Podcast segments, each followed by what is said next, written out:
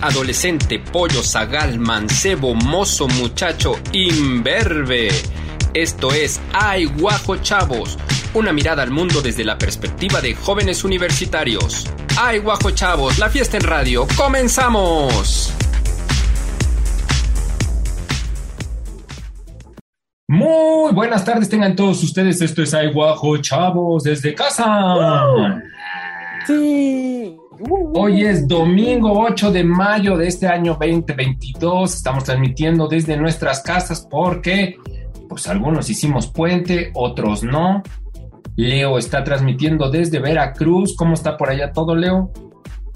Con mucho calor, pero muy contento. Muy bien. Eh, me, bueno, gusta, se está nublando. Este fin de semana se nubló, pero todo bien. me gusta tu playera, Leo Gallardo. Muchas gracias, Atlético Guajolote Forever. Es lo que veo para nuestros radioescuchas que nos escuchan por el radio 96.9. Leo trae una playera rosa que dice Atlético Guajolote, muy elegante. Pues bienvenido, Leo, como desde hace ocho años a este programa Ay Guajo. Gracias, Rodrigo.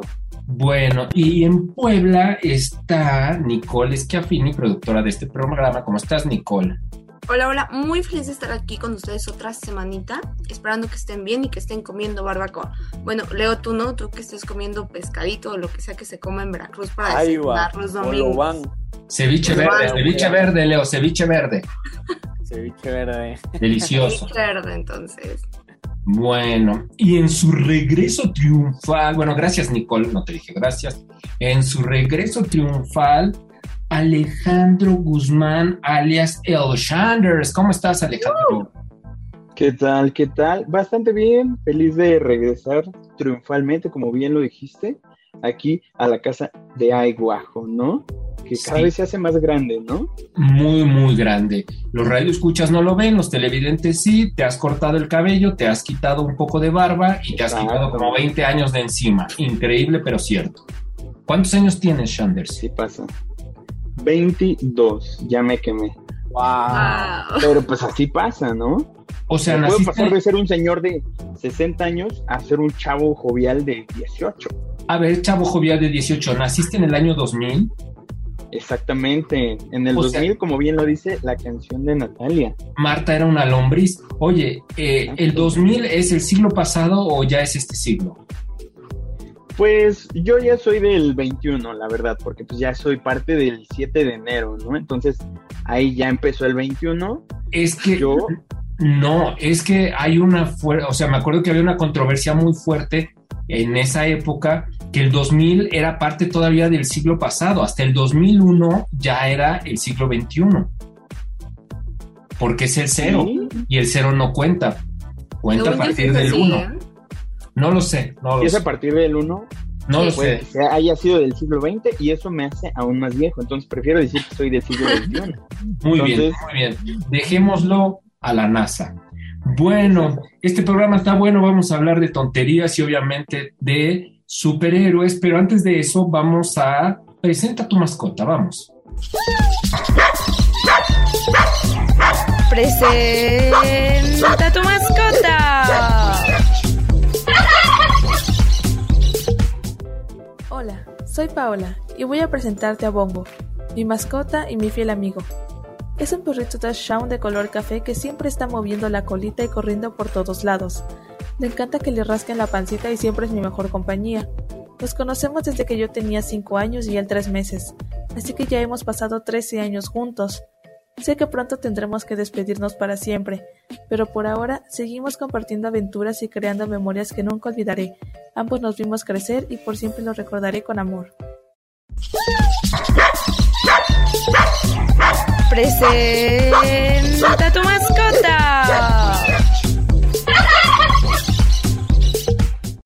Bueno, ya estamos de regreso, muy bien. Muchas gracias a la mascota. Creo que es estudiante de cinematografía, ¿verdad, Nicole? Efectivamente, La es estudiante es de- estudiante de cinematografía. ¿En serio? ¿La mascota? Hace cine, cine de mascotas, exactamente. Nos humilla a todos, es Bueno, increíble. hablando de eso, Pero hace hay un problema porque la cámara Ajá. termina llena de pelos, ¿no? es muy probable que sí. Es muy probable que sí. Sus pero es- películas están de pelo. están de pelísimos. Pero te iba a contar, Shanders, que hace dos programas en, en Cameo Web, este programa que tenemos en TV Web, sobre cortometrajes y trabajos cinematográficos hechos por estudiantes de la UAP, eh, hace dos programas estuvieron unos niños y que, así, que hacen sus, sus documentalitos. Entonces, increíble. O sea, Wow. increíble con Annette Diep, sí, impresionante. Annette, esa esa Annette wow. Diep está cañona, ¿eh?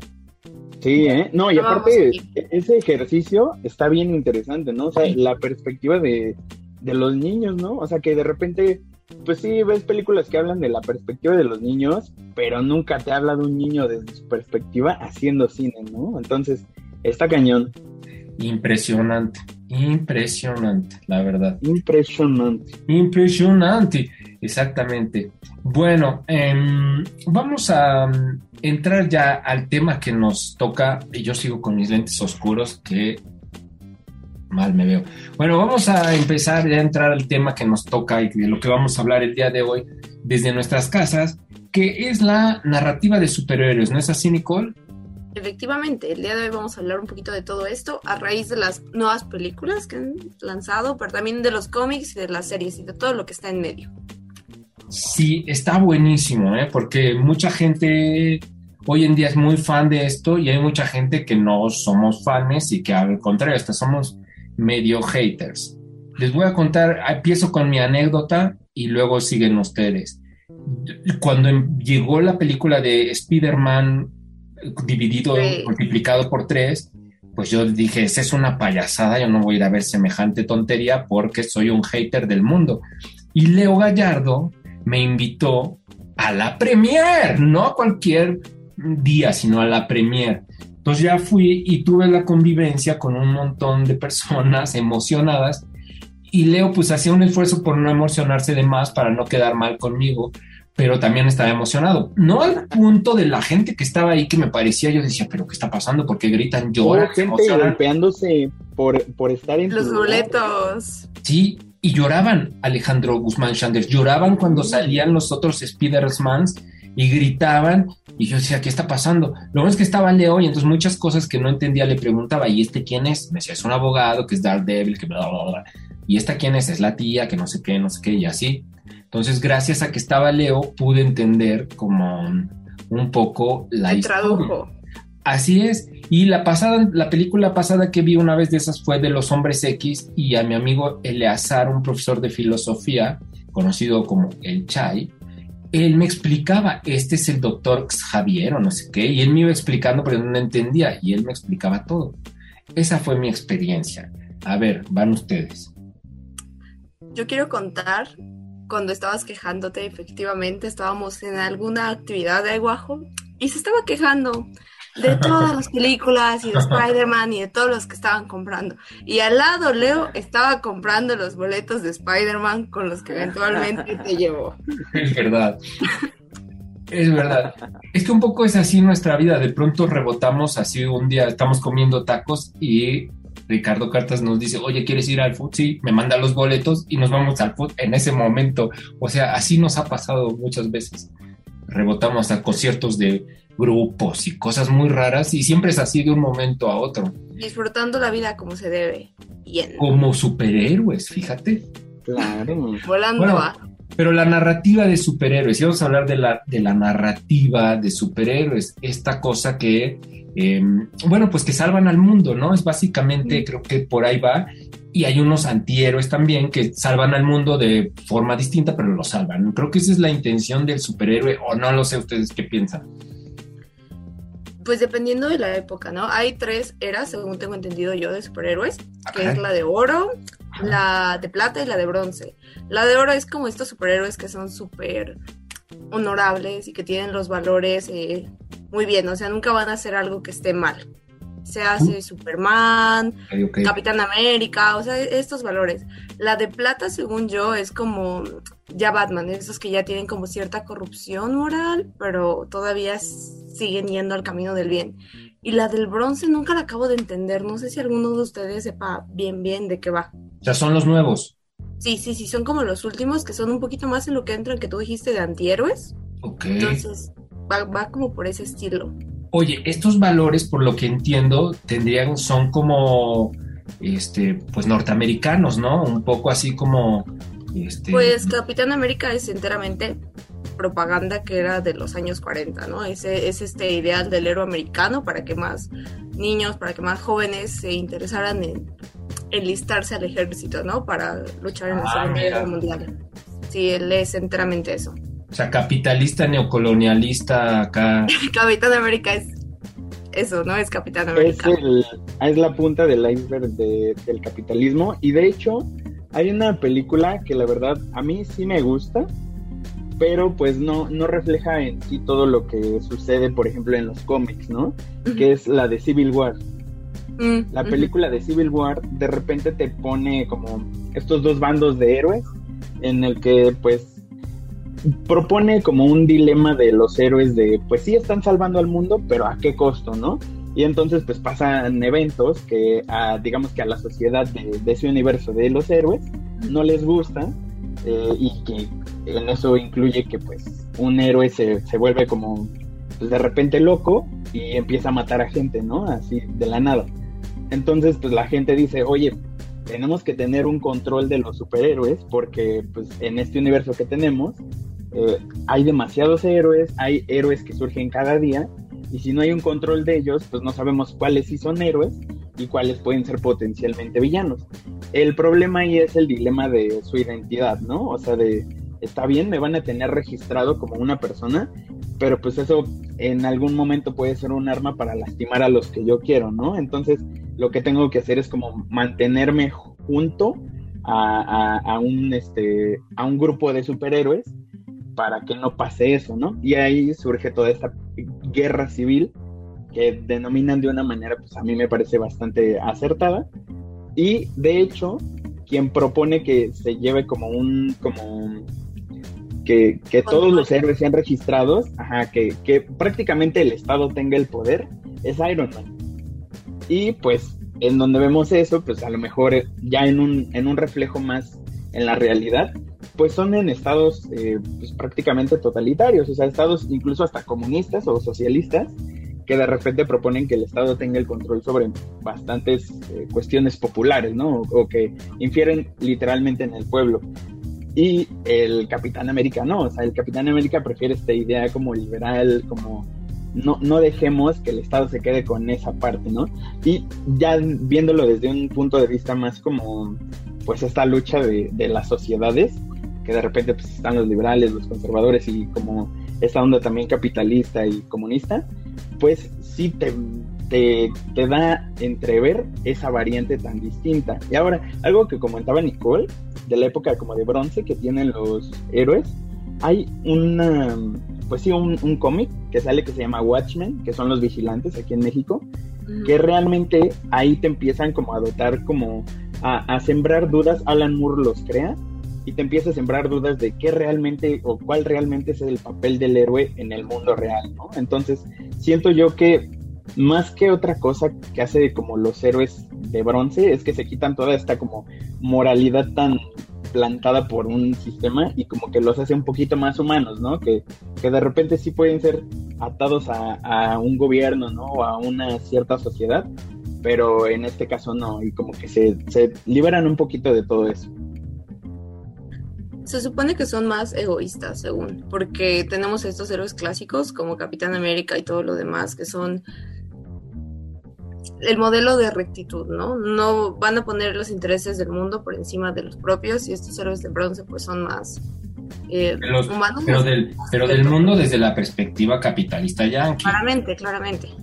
Pero Hay es, una es- serie que, que me gusta mucho que se llama The Boys, que es de, de superhéroes, está en Amazon. Es muy buena porque, bueno, a mí me gustó. Eh, representa a los superhéroes, pero como actúan en la, como sería en nuestra realidad en este, bueno, no, en estos años desde que salió. ¿Cómo sería? Bueno, cuentan como a Capitán América, como a Flash, a varios, como ya los estandarizados, pero con otros nombres y cómo se guían a través de sus instintos humanos, no tanto como, como que a la no la serie lo que nos enseña es este cómo actúan ellos en su vida diaria, cómo son con sus con sus compañeros, porque lo que también eh, muestra la serie es como la cara que dan frente al público, que siempre sonríen y que son muy atentos, que tienen muchos valores, pero al momento de, cerrar la puerta, de estar en donde se reúnen, pues uno no se lleva con el otro, tal vez este, planearon que no sé, la Mujer Maravilla saliera con el Capitán América, o perdón, con Superman, y este y ahí hubiera una controversia x cosa. Entonces este pues ellos no se llevan bien. Y creo que esta serie plantea mucho la realidad de los superhéroes. Hay hay personas que que les gusta andar con, o con, ¿cómo se llama? Con menores de edad o cosas que están rompiendo con, sus, con los valores morales que siempre este, presentan los superhéroes. Y la verdad creo que a eso se refieren con la, los, los superhéroes de bronce, que ya presentan más un tema más actual, un tema más este, humano a los superhéroes, a como nos tenemos acostumbrados desde el principio. Pero tienen poderes. Sí, sí, sí. Sí, tienen poder, todos tienen poderes, o sea, está es que todos tienen poderes. Pero no me acuerdo cómo se llama. Pero en esta realidad eh, entiendo que es como si fueran famosos, o sea, como los superhéroes equivalen a los modelos de Instagram, a los actores y actrices, ¿no? Que tienen esta, este poder, ellos literalmente, pero esta influencia en el público y cómo tienen que presentar una imagen obviamente pública y de dentro para afuera y todo lo demás, todo lo creo que también hablo mucho del sistema capitalista que los rodea, ¿no? De la mercancía que venden, porque en la realidad si tuviéramos a alguien fuera capaz de volar, lo capitalizaría. Y eso es eh, algo que tenemos que tener en cuenta, ¿no? Wow. Sí, porque pienso que esto de la guerra civil, pues eran capitalistas contra otros capitalistas, finalmente, porque Iron Man. Iron Man a mí es el que más detesto, no lo soporto. O sea, me parece. Porque además es es millonario, este, construye todo a partir de sus millones, es engreído y pues está al servicio del establishment y de pues un, un sistema que hace que un 2% de la población tenga el dinero del 98% de la otra población. Entonces el mundo está todo pobre, usaré la palabra jodido, perdón, y, y estos pues hacen que prevalezca ese sistema, ¿no? Que finalmente eso es Estados Unidos, ¿no? Estados Unidos, claro. Pues su, su, la mayoría de sus pobladores piensan que el mundo es como ellos lo ven y que solo es lo que tienen ellos y no se dan cuenta de lo que hace realmente y ha hecho por mucho tiempo su gobierno en alrededor del mundo y, y pienso que estos superhéroes pues, pues tienen eso, el, conservan el, el status quo horroroso y el Capitán América, digo, este, el Iron Man, no solo lo conserva, él es, ¿no? Como el Batman, así. Que es como un representante así tal cual de, y de hecho, justamente en el cómic hablan de eso, ¿no? O sea, de, de como que tú quieres centralizar como que todo el poder hacia el gobierno, y justamente una parte del cómic es que pues eh, realmente como que el Capitán América está en una encrucijada de o sea, le quiero dar todo el poder al gobierno, pero no le quiero dar mis armas al gobierno, ¿no? Entonces ahí es donde también empieza a cuestionarse como toda esta parte de decir lo que realmente está haciendo es algo bueno. Y ahí, dato curioso, creo que es la primera vez que se sabe quién es Spider-Man, así a, nivel público, en mm. Civil War. O sea, él mismo lo revela, o sea, él por querer como ah, empatizar con la gente y decirles como que pues conmigo van a estar protegidos, no, no me voy a volver loco ni nada les voy a revelar quién es Spider-Man.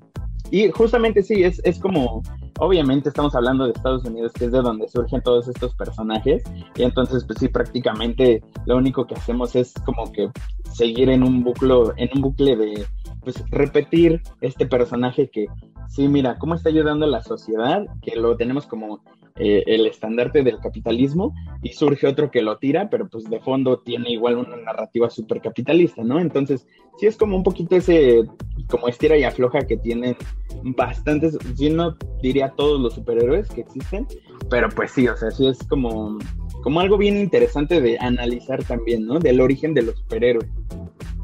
Fíjate que tocas un, bueno, tocaron ahorita un tema interesante. Es esta superheroína, la bruja escarlata que es Wanda, que ahora tuvo su serie y todo lo demás, oh. es un personaje que yo encuentro interesante, ¿no? Porque ella se supone que es eh, una niña a la que las industrias Stark le bombardearon su país, ¿no? Y sus papás se murieron con esa bomba, pero como ella tenía estos poderes, salva a su hermano, salva a ella, experimentan, bla, bla, bla, y se vuelve poderosa. Y llega odiando a precisamente a Iron Man y todo lo demás. Pero acá lo interesante es que se supone en, en la serie, en la narrativa que cuentan, que ella lo que anhelaba era una vida estadounidense porque veía comedias estadounidenses, específicamente veía sitcoms y todo lo demás. Entonces ella, a pesar de ser una ciudadana de... Ay, se me fue el nombre del país, de... Bratislavia. No, ¿Alguna... es Ucrania, ¿no? Sí, pero de la ciudad específica no recuerdo, algo así. Pero de un país, lo que ella quería era una vida estadounidense, de una sitcom estadounidense, ¿no? Y a lo largo de la serie, de hecho, recrean estos momentos teniendo a este personaje. el, formato que usan es esto, ¿no? De todas las sitcoms icónicas de Estados Unidos. Y pasan desde las de 1950 hasta Modern Family, hasta Malcolm en el medio. Todo esto. ¿Sale ahí? Sí, eh, el formato, ¿no? Porque tienen este, ah, una serie que va usando el formato de imitando el estilo narrativo. ¡Wow! sí está interesante. Pero al final es lo mismo, porque fin, pues va, a ser que Estados Unidos es lo máximo y viva, viva. Eh, es que está interesante, ¿no? Porque literalmente lo único que ella quería, se supone, es eso. Ya olvida quien mató Iron Man a sus padres. de hecho, con solo saber como el, el, poder de la bruja escarlata, como que también te habla de, bueno, es que realmente los superhéroes reflejan muchos temas, entre ellos como lo que yo veo con la mujer escarlata es como una especie más como psicológica de, de lo que ah, tratan en la serie que totalmente hablan de ella, ¿no? Y es que es justamente el poder que tiene es que altera su realidad para como su conveniencia, ¿no? O sea, entonces cuando se pelea con alguien, entonces le altera su realidad y le hace tener alucines o, o ver cosas que no pasan, ¿no? Entonces, justamente con eso, pues ya sabes más o menos cómo se va desarrollando la serie. Que no, no creo que sea malo que quieran vivir como Estados Unidos, pues todos mm. queramos vivir así, está chido, ¿no? O como el primer mundo. El problema es que no ven el, no ven el costo que, que paga el mundo para que este mundo pueda vivir en el primer mundo. O sea, ellos pueden vivir de esa forma por el costo que paga el resto del mundo. Y eso no lo notan o no lo, no lo, no lo pronuncian. O sea, para que todo el mundo pudiera vivir como vive el primer mundo, tendríamos que tener ocho planetas tierras. O sea, es imposible. El equilibrio está completamente desbalanceado. Y entonces pues dicen, no, eso es lo que no muestran los superhéroes, ¿no? Ya me muestran esto y pues todo el mundo quisiera eso con cierta razón, pero no muestran la otra parte, que es así como, ay, qué tramposos. Claro, es que es justo lo que hablábamos, o sea, como que de repente hasta los mismos, o sea, los mismos creadores de los cómics, por ejemplo, Alan Moore es muy, mm, pues tiene mucho esta idea eh, como arraigada de, eh, yo siento que de repente sí hizo como una especie de obra en donde se queja de los héroes precisamente, porque los pintan como figuras inalcanzables, como dioses prácticamente, ¿no? Entonces al pintarlos como dioses y quitarles esa parte humana que que pues debería existir porque el origen de los superhéroes en su mayoría es humano, ¿no? Muy pocos son los héroes o bueno, superhéroes que son alienígenas, ¿no? Y normalmente los superhéroes que son alienígenas tienden a desconocer bastante de lo que es como la, la ética y moral de los humanos hasta que entran en contacto con ella y terminan siendo como Superman y como este tipo de figuras que son muy fácilmente manipulables. Entonces yo creo que Alan Moore de repente sí como que genera este discurso de, pues mira, mira la basura que, generamos con los superhéroes, pero pues a la vez eh, es fan y vive de eso, ¿no? Entonces sí es como un poco el estira y afloja, ¿no? Que decíamos, como que a la vez te, te, dan esta imagen tan endiosada de, un personaje, pero después te la quitan diciéndote que hizo tal cosa, hizo esto, o sea, se vuelve malo, ¿no? ¿Hay algún superhéroe que busque equilibrar como esta balanza, así como Robin Hood, a lo mejor que le quitaba a los ricos para darle a los pobres? O que diga, pues bueno, o, no hay. Pues ahorita realmente. Sí, sí, sí. Ah, bueno, ahorita el cambio que está haciendo, de hecho, el universo Marvel va un poco en torno a, esa problemática que tienen ahorita, ¿no? Sobre todo en las series. Creo que la última que tuvo, la de Falcon y el Soldado del Invierno, que eventualmente Falcon se vuelve el primer Capitán América afroamericano. eh, hace como esta, este análisis de los superhéroes y del desbalance que hay.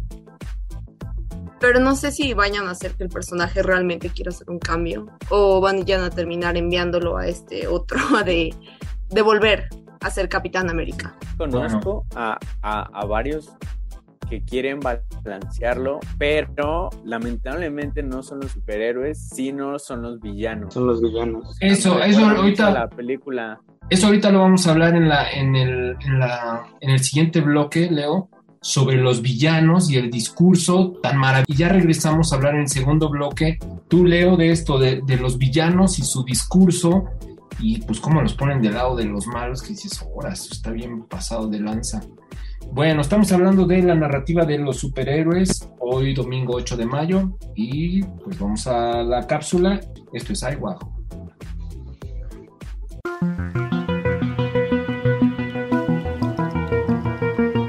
Ay Guajo Ciencia.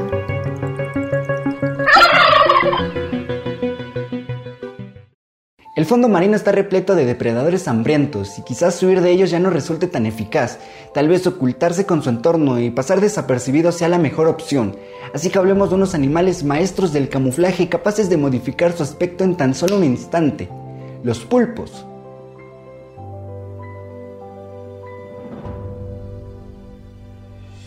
Los pulpos son animales sorprendentes que te volarán la cabeza. Se caracteriza por su inteligencia y su diversidad conductual. Además de poseer ocho brazos que facilitan su movimiento, no tiene ni uno ni dos, sino tres corazones y a diferencia de otras especies, los pulpos respiran por medio de un conjunto de órganos blandos llamado sifón. Y entre sus cualidades más identificativas es el uso de la tinta para defenderse y la más peculiar, su capacidad de camuflaje. Los pulpos utilizan el camuflaje tanto para cazar como para evitar ser cazados, logrando crear patrones de distracción de líneas onduladas de distinta coloración por todo su cuerpo. Pero, ¿cómo lo hacen? Su capacidad de camuflaje no se basa únicamente en el cambio de color, sino también en el cambio de textura y en la forma de su cuerpo. Con estos tres factores, los pulpos aparentan reproducir imágenes de tres dimensiones que imitan los elementos que lo rodean. Así que iniciemos con el cambio de color. Este se produce a partir de un sistema de pigmentos y reflectores que los pulpos contienen en su epidermis. La epidermis es una capa relativamente fina y resistente que constituye la parte externa de la piel. Esta parte externa de su cuerpo está cubierta por un tejido compuesto de células capaces de modificar el color, la opacidad y la reflectividad. Una de estas células son los cromatóforos que tienen pigmentos de distintos colores, como lo es el amarillo, el naranja, el rojo, el marrón o el negro, pero es la contracción y la expansión muscular que rodean estas células lo que hace que se cierren y se abran mostrando unos colores u otros. Por otro lado es el cambio de textura lo que hace que el camuflaje se vea real, casi como un disfraz, pues nuevamente a través de la contracción de músculos específicos se puede modificar la rugosidad de la piel semejándola a rocas, corales o algas. Como el pulpo alga, es capaz de generar unas delicadas estructuras temporales que dan la impresión de que el animal es un trozo de alga marina. Por último, una vez que el pulpo modificó su color y su textura, termina su proceso de camuflaje modificando su forma para simular aquello que está imitando.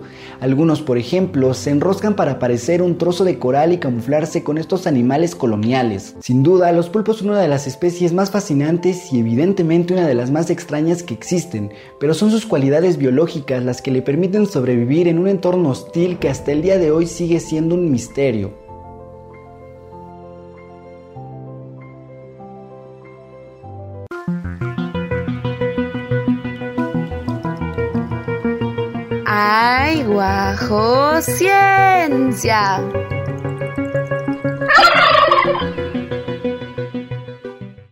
Estamos ya de regreso este domingo 8 de mayo. Estamos desde nuestras casas transmitiendo a través de 96.9 de FM y por TV WAP 18.1 y 118 de Megacable y todas las redes de TV WAP en Facebook, en la página y en la app Radio y TV WAP. Así es. Bueno, estamos hablando sobre la narrativa de los superhéroes, un poco desde nuestra perspectiva, porque tampoco somos los grandes especialistas, solo somos aficionados, algunos más que otros. Recuerdo en un programa cuando Stan Lee salió en una película y en un programa de Aiguajo, no sé si recuerdes, Leo, yo dije que me parecía terrible que ese viejito saliera y que me parecía espantoso y que no, no, me parecía chafísimo y hablaron ofendidísimos unos radioescuchas que cómo hablaba yo así de un hombre de la tercera edad. Y Ahorita estoy segura que alguien me va a llegar a corregir de algo que dije. No sé de qué, pero alguien me va a llegar a decir. Ah, claro, sí. No, y de hecho, para sumar un poquito a eso, hay mucha controversia detrás de la figura de Stanley, que de repente dicen es el padre de los cómics y es, es el, creador de... Es un alba Exactamente, porque si vieras cuánta cantidad de, gente que ha pues prácticamente sufrido por el hecho de que se ha pues prácticamente robado a varios personajes y sobre todo que ha dicho que él es el creador de, por ejemplo, personajes como Spider-Man o otro tipo de personajes y realmente pues sí formó parte de la creación, pero no solo es de él, ¿no? Entonces ese tipo de cosas son las que de repente la figura de Stanley como que ya no se hace tan chida. Bueno, hablemos de los villanos y luego si les parece hablamos un poquito, aunque seguramente se nos va a echar a perder la comunicación o los teléfonos o algo, pero hablemos un poco del imperio y el em, que tiene ahora Disney y cómo son dueños ya prácticamente de la narrativa del mundo, de todo, de los deportes, de los superhéroes, de todo, ¿no?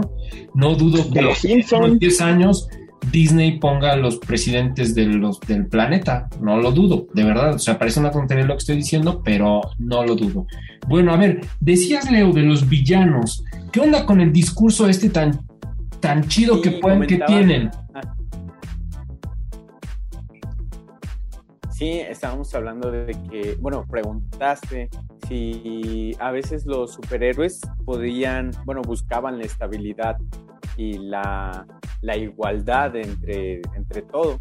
Y no, te comentaba que a veces el discurso que tienen es, este discurso lo plantean más los, los villanos. Me recuerda, el, primero que se me vino a la mente fue Thanos, cuando tú hablaste de, de igualdad, de equilibrio porque en, eh, hicieron tres dos películas de, de, Thanos, bueno, o sea, de Avengers como villano. como villano Thanos, y todo el tiempo decía, hay que buscar el equilibrio y el equilibrio y el equilibrio. Lo malo es que por ser películas y plantearlos como villanos, pues se van a los extremos, ¿no? O sea, para, para Thanos este, buscar el equilibrio era asesinar a la mitad del, del planeta, bueno, de todo. Del universo. El universo. Exacto, De todos los seres vivos y este y ya ahí va a encontrar el equilibrio. Que hay una hay una parte de la película que dice, bueno, para que busquemos el equilibrio voy a matar a entonces voy a matar a todos porque eso es en la segunda parte. Spoiler.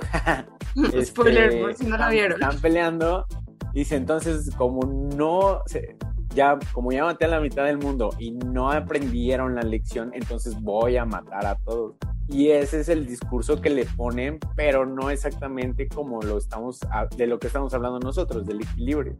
También, este, apenas acabo de ver What If, que es, este, qué pasaría si, de, igual de las series de Marvel.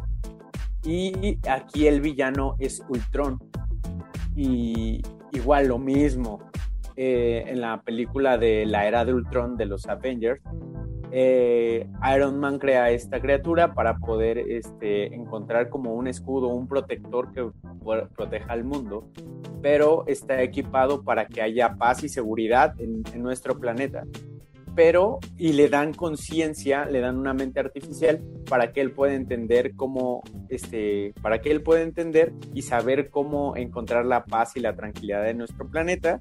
Y bueno, él en su idea artificial, la idea es este, aniquilar a todos, aniquilar al planeta para que pueda haber paz y seguridad. Entonces, como te estaba comentando, siempre en la parte de, encontrar el equilibrio tratan de asesinar a todos y creo que pues es parte de las películas y no es como de verdad se, pues tendría que plantear eso. Pues el guasón tiene un discurso que tiene toda la razón del mundo, pero es un psicópata asesino. Es que sale de un manicomio, entonces.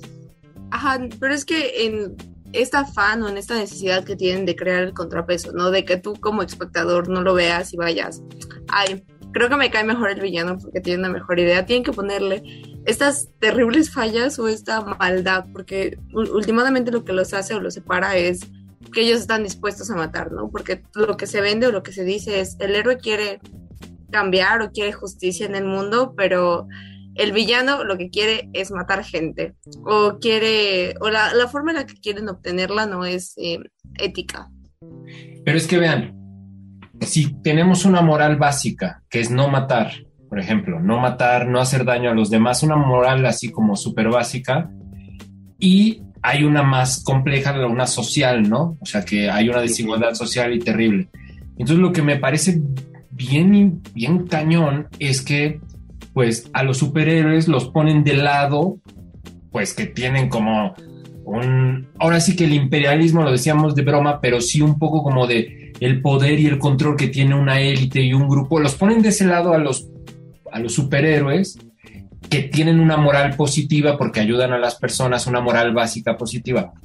Y del otro lado, la parte social, pues gacha, que están en contra de eso, que son los villanos, que tienen una idea de que pues hay un equilibrio, que de hecho, a ellos les ponen la moral la moral básica negativa, ¿no? Que son los que matan, son los que esto que decía Leo.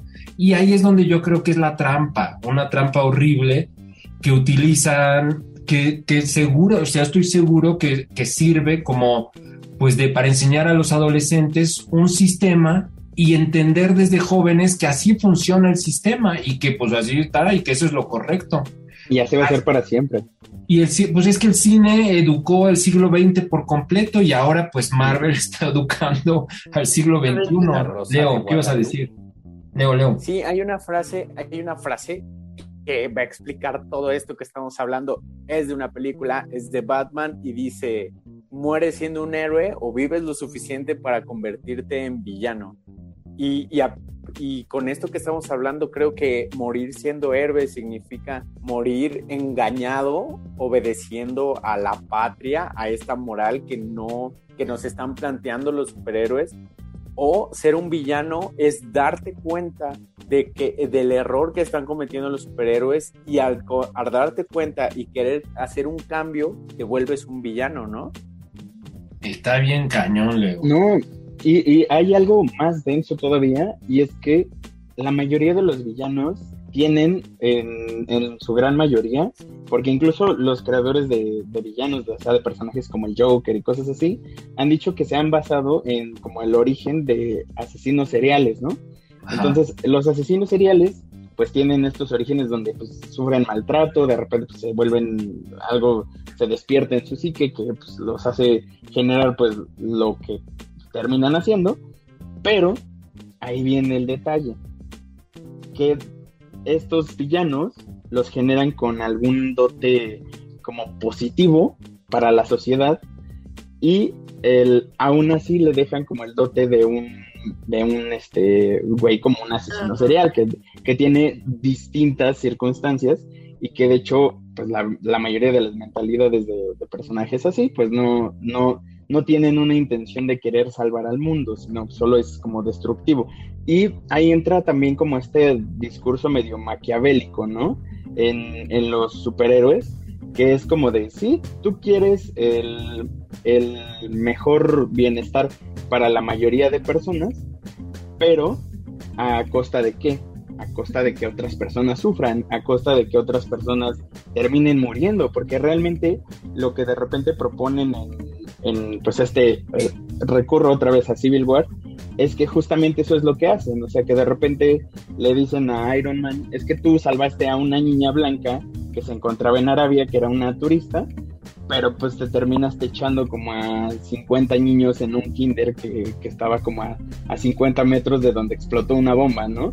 Y no consideraste esa parte. Y entonces sí es ahí como un poquito la crítica, ¿no? Que de repente hace donde dices, ay güey, o sea, sí es como medio, pues sí, maquiavélico lo que, lo que proponen la mayoría de los héroes. O sea, es, es una idea fundamentalmente maquiavélica lo que los mueve. ¿Y sabes qué, Shanders? Que mira, hoy lo podemos ubicar con la guerra que está ocurriendo en Europa, ¿no? Bueno, en Europa del Este de Rusia. O sea, la inmensa mayoría ve a Putin en el mundo como un villano terrible que está atacando un país y, y en efecto, eso está haciendo y es un villano terrible. Sin embargo, no se analiza el contexto, el contexto y el contrapeso que pues está intentando hacer de una forma terrible, matando gente, invadiendo un país, pero que pues, es una especie de contrapeso que quiere hacer a un imperio y un agandallamiento terrible de un, de un grupo de, pues de países poderosos y que y eso no se ve, ¿no? Ese, el contexto no se ve, o sea, tenemos ya una narrativa, como bien decían, pues de buenos y malos, que finalmente es melodrama, ¿no? Melodramática, buenos y malos, y no se analiza todo el contexto en el mundo, y ya todo lo vemos como buenos y malos, o sea, incluso en nuestro país la delincuencia y todas estas cosas tan terribles que están ocurriendo, yo veo los análisis que se hacen y es de buenos y malos, ¿no?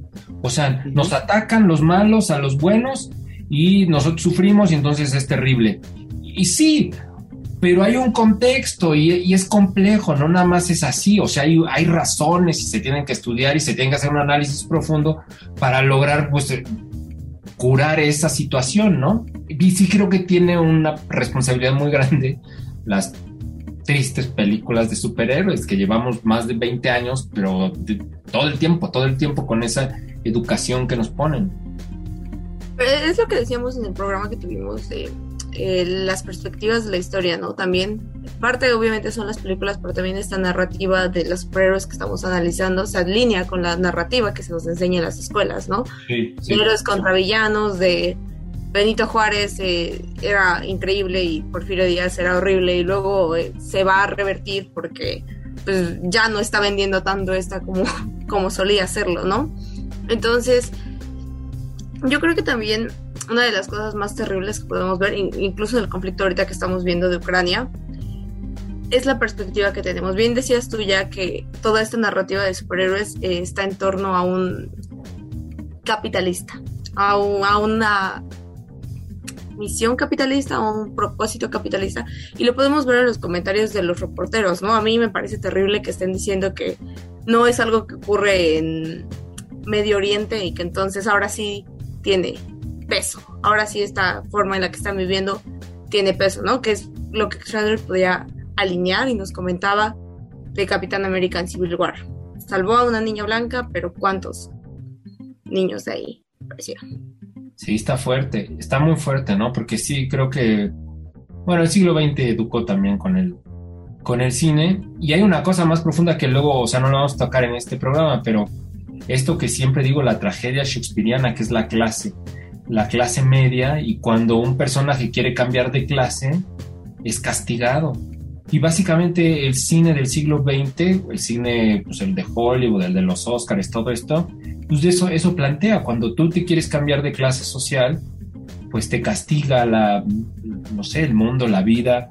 En Shakespeare te castigaba un poco la fatalidad o te castigaba la naturaleza y como tantos siglos después sigue con esa idea mm, isabelina de que pues si tú te intentas cambiar de clase social, de alguna u otra forma te va a castigar la, pues, en todo caso, por ejemplo, Titanic, ¿no? En Titanic, pues se quieren cambiar, el, el, muchacho pobre se va con la rica y no solo lo castigan a él, sino le mandan un témpano de hierro que rompe el barco y hunde a todos, ¿no? O sea, el castigo no es solo para él, es para todos. Y eso, no sé, pienso que debería haber otra, otra forma de narrativa, o a lo mejor existe y no la conocemos, ¿no? También, o yo no la conozco, seguramente debe haber. ¿Qué, qué onda, Leo? esto me recuerda a la película de este Suicide Squad, ¿cómo se llama en español? Ajá. El escuadrón.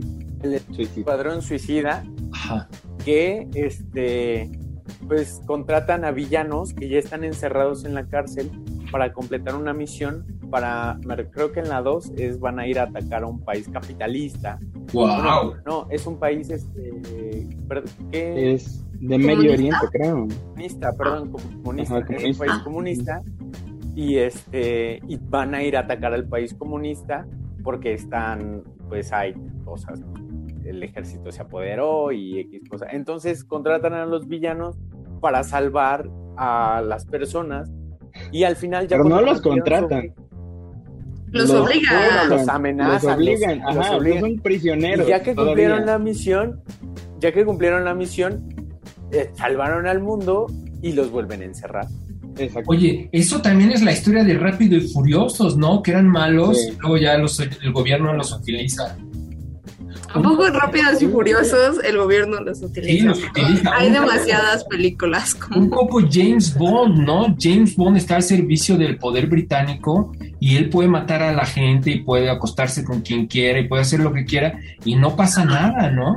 Oye, te iba a decir, porque yo sé que a ti te gustan las películas de James Bond y apenas mi mamá me hizo ver una con ella y el villano que sale es atractivo, o sea, es increíblemente guapo la persona que ponen como villano. Y a los cinco minutos en la película ya le desfiguraron la cara y le pusieron pupilentes para que se vea malo.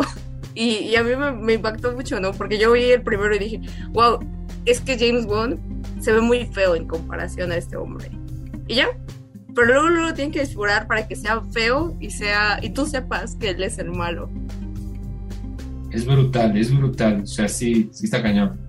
Sí, porque James Bond es era, muy atractivo un poco como ahora lo son los superhéroes, ¿no? En, el pasado, el siglo pasado, gustaba mucho eso como... Y aún, pues es que e, eso que dice Nicole, o sea, sí tiene que ver tanto como, pues esto que, o sea, esto que nos presenta como el, el esquema, pues, del poder, por así decirlo, nos presentan que, pues sí, los buenos tienen los cánones de, cánones de belleza así más cañones, son muy guapos, son este, playboys, filántropos, ¿no? Incluso ellos mismos se reconocen así. Y en un villano no puedes ver eso, o sea, de hecho, eso es como lo que, lo que te quiere hacer sentir todo el tiempo, ¿no? O sea, que no hay ni un solo villano que sea bonito, que sea guapo, que sea esto, porque no puedes relacionar algo bueno en una persona que tiene un pensamiento malvado, maquiavélico, ¿no? Cuando realmente, aunque sean muy bellos, aunque sean muy bonitos, pues sí tienen de fondo algo maquiavélico, ¿no? Y creo que es como lo que, incluso en la, en la serie que dice Leo, en The Voice, te, te presentan eso tal cual, o sea, te dicen, es que sí puede haber pensamientos de manera maquiavélica, de manera malintencionada con la gente, en el cuate que todo el mundo lo ve como el güey más guapo del mundo y es un Superman, es un dios prácticamente. Y el güey vive en esa realidad constantemente y de hecho, esto sí ya es como parte un poquito de la narrativa que tienen, el cuate este pues se da cuenta de que nunca tuvo como esa, pues sí, esa infancia en donde no dejaba de ser eh, el dios. Entonces a él lo crían desde pequeño como un dios para que de grande él siga siendo el dios, ¿no? Wow. Leo, Leo. Algo que comenta Sanders, que lo voy a contradecir un poquito, pero ya después lo regreso. Eh, comentaba una, una chava en un video que decía, es que antes tu novio, tu pareja, quien sea, tus niños, iban a ver Spider-Man, iban a ver los X-Men y salía Toby Maguire y salía el doctor Javier todo pelón y así. Pero después a la industria maravillosa que tenemos de Hollywood, sacan a Thor, a este sabroso, grandotote, sacan a Capitán América, todo espaldón, y sacan a Loki, que Loki también es un villano en la primera película y después y después lo vuelve, o sea, tiene tanto éxito Loki, le gusta tanto a la gente que después lo vuelven héroe y ayuda a los a los superhéroes. Y no solo eso, sino le hacen una serie donde él re, ¿cómo se llama? piensa y repiensa y dice, mejor es me voy por el camino del bien a seguir por el camino del mal. Entonces, lo que decía Sanders, al final, este, los héroes siempre van a ser bonitos y si hay un villano bonito, lo vuelven héroe. Pero si figuran como en James Bond. O los desfiguran. Los desfiguran, sí, está terrible. Y está, bueno, ciertamente sí son muy atractivos los superhéroes, ¿no? O sea, no solo físicamente, sino todo lo que hacen y toda la, pues, la narrativa melodramática basada en lo emocional, este, funcionan, funcionan a la perfección y está muy bien, pero no hay un equilibrio. Sea, eso es lo que yo pienso que pues debería existir un, un equilibrio que no lo hay y pues ya es como como el extremo. Y sí, pues sí, o sea, sí, sí son entretenidas películas, pero hay unas que sí son francamente muy malas. Yo vi una cuando pelean contra Thanos, que, o no contra quién pelean, y de pronto todas las mujeres se juntan, o sea, están en la pelea y de pronto voltean la cámara y están todas las mujeres juntas y van en bola las mujeres a golpear al malo. O sea, Mira, ¿sabes qué? No, eso está, no manches, o sea, como aprovechándose del momento que está ocurriendo en el mundo y pues se aprovechan y entonces las ponemos juntas y ahí va. No, pues no tiene nada que ver con lo que están narrando, o sea, o sea es el abuso nada más de... De eso sí te tengo que, decir. O sea, la verdad es honesta, yo lo vi en cine y dije, sí se me hace muy que no va. alguien, me, alguien me señaló que tampoco iba en Avengers, en la primera, que se quedaran parados en el centro y les giraron la cámara, ¿no? En torno a... Es que nada, pues si es que no, no va nada, no va nada. o sea, en eso, ¿no? Entonces yo creo que sí es eh, entender que estas poses súper dramáticas que están no solamente de las mujeres, pero a lo largo de otras películas. O de distintas razas, o ya latinos, o... De todo, o sea, de, cualquiera de estas poses que hay... Eh, de poder o son hechas exclusivamente para que puedan ser fondos, ¿no? Entonces yo creo que sí, hasta cierto punto se apropian, se apropian, se, se aprovechan más que nada del movimiento feminista, ¿no? En este momento. No porque digamos que no, no, no hay mujeres o no, no necesitaban esa escena o las mujeres no son poderosas como para tenerla, pero porque en general estas escenas lo que buscan es, eso, vender, ¿no? Entonces este momento no es un momento que sea como de sororidad eh, eso, coreánico, sino que es precisamente para, para vender, ¿no? Sí. Pero yo, yo, yo creo que incluso en esto sí hay que decir no iba en ese momento, pero tampoco van los otros de pausa. Entonces. No, nada. nada, nada, nada iba. O sea, ya yo ni hacía esa película, de hecho. Y de hecho es para tan vender que te empiezan a mostrar en cómo solamente juntas pueden enfrentarse a este villano tan cañón que está aquí. Porque los otros tienen su momento con el villano, ¿sabes? O sea, pero sí los apalea, Shanders, pero también los apalea. No, no, sí, pero... pero a lo que voy es, estas juntas, solamente juntas pueden tener su momento con el villano. Mientras que los otros tienen separado su momento porque sí tienen la misma fuerza. No lo había pensado de esa forma. Fuerza.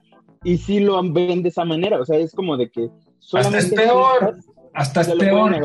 Exacto, porque a ninguna le dan su pues sí, o sea, su, su momento, su. Creo que a Capitana Marvel, ¿sabes? Brevemente, ¿sabes? Capitana Marvel. Claro, le dan, Capitana Marvel desde su película. Donde llegan todos, todas las mujeres. y la, semi, la semidesnuda, la de la cuerda. No, pero eso no es de este universo, Duranda. No, eso es. Hay una semidesnuda con una cuerda que igual le mata a todos. Esa es de Wonder Woman, ¿no? Esa, esa, esa. Sí, pero esa es de, de, DC. Que igual también ella, fíjate que es una, una superheroína que originalmente no era una superheroína, ¿no? Originalmente todo este personaje era para el entretenimiento de los jóvenes. Entonces tenía todo eso y todo en torno. Ya eventualmente se hace este cambio, pero por eso está súper sexualizada también ella. Porque estaba al servicio del erotismo de la juventud de su época. O sea, prácticamente era eso. Muchachos, se nos acabó el tiempo, nos podríamos seguir ocho horas. Rápido, ¿tienen algún saludo, Shanders? Yo nada más un saludo a toda la gente que nos vio. Les agradecemos bastante que nos hayan visto. Y se siente chido estar de regreso. También un saludo para toda la bandita, los amigos de ahí de Facebook y también para Rafael Toriz. Y un saludo en especial para Fátima Valerde. Muy bien, un saludo. Nicole, saludos.